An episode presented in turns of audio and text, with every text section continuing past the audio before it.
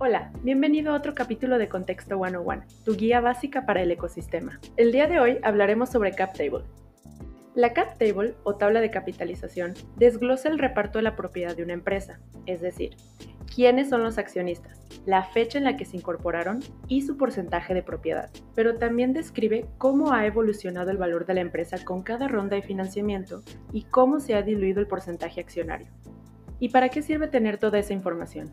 Como este documento muestra la estructura de capital de una compañía, te permite analizar el impacto que tendrían futuras rondas de financiamiento en la distribución de las participaciones entre los fundadores, inversionistas iniciales y los nuevos después de cada ronda.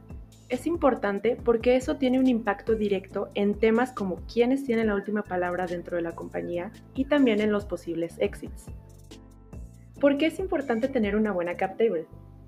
Porque puede haber casos donde las negociaciones entre inversionistas y fundadores se dificultan, porque si la cap table no es atractiva, realmente no importa si el equipo y el proyecto sí lo son.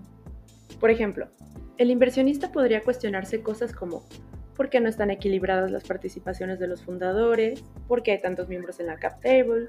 ¿O seguirá motivado el que tiene menos participación?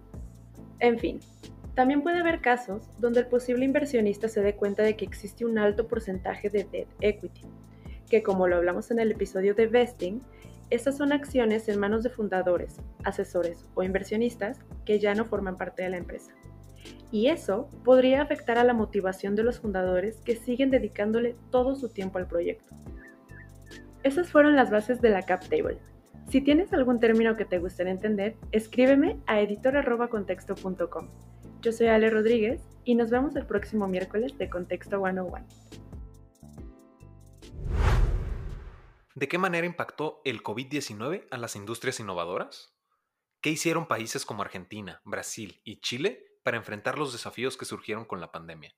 ¿Y cómo lograron evitar el cierre de institutos de investigación y mantener el apoyo de proyectos de innovación tecnológica? ¿Cuál fue el papel del gobierno, la academia y las instituciones sociales en el proceso de enfrentar la pandemia y proteger la innovación? Estas y muchas más preguntas van a ser abordadas durante el seminario web que tendrá lugar el 4 de agosto de 11 de la mañana a 12 en el horario de Sao Paulo. Este seminario es creado en colaboración entre Contexto y Latam Tech UK.